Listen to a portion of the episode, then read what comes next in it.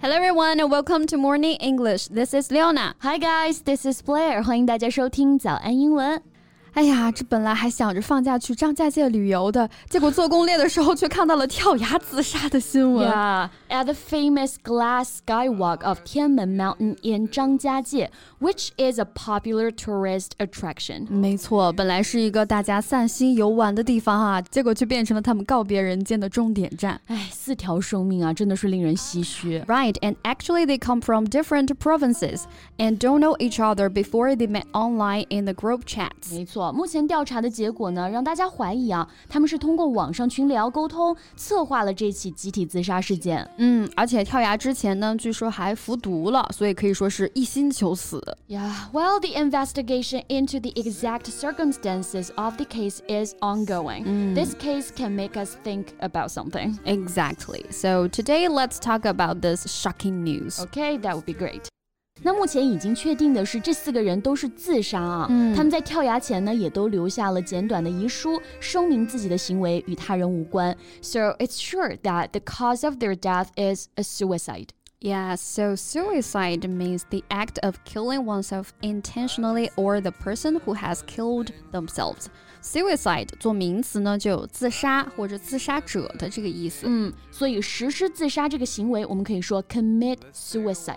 commit 这个单词其实一般可以和罪名连用，表示犯了什么罪，犯了什么错。那像我们今天聊到的这个新闻，可以说是 four young people committed suicide in 张家界。嗯，没错。那断定他们自杀的一个比较关键的证据，就是他们都留下了简短的遗书。我们就可以说，all of them have left a short suicide note。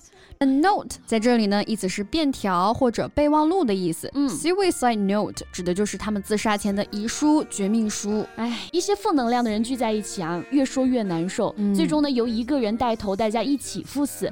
这就是这起事件当中的网络约死现象。英文当中可以用 cyber suicide 来表示。cyber 我们也聊过很多次啊，表示和网络相关的。没错，或者呢，也可以说是 Internet Suicide Pact。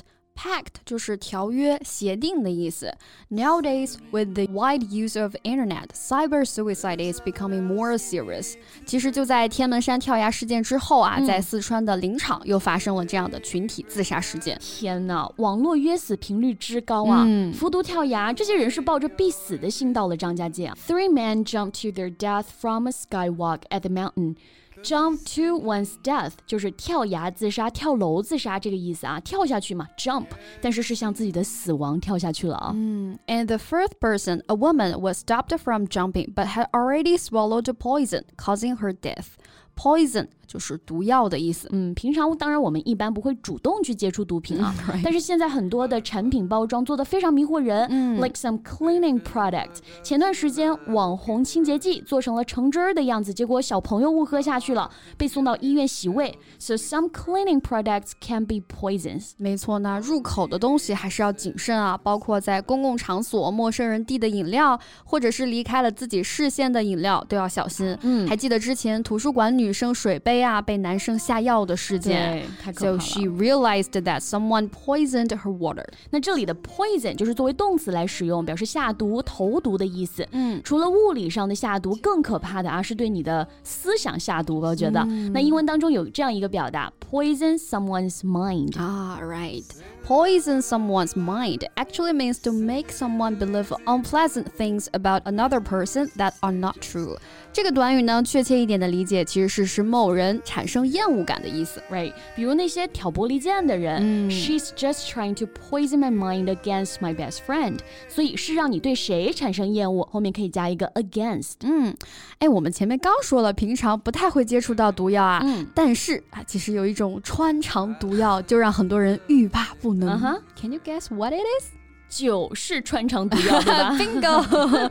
所 以酒桌上啊，如果有人问你 What's your poison 啊，可别被吓到了，其实是问你要喝什么酒啊。嗯，For Hmm. example, I'll buy the first round. Name your poison、啊，或者也可以说 Name your poison。哎，其实大家都是借酒消愁啊，现代人的生活压力是越来越大了，这也是这次跳崖事件当中这些年轻人最终走上绝路的原因了。 Exactly.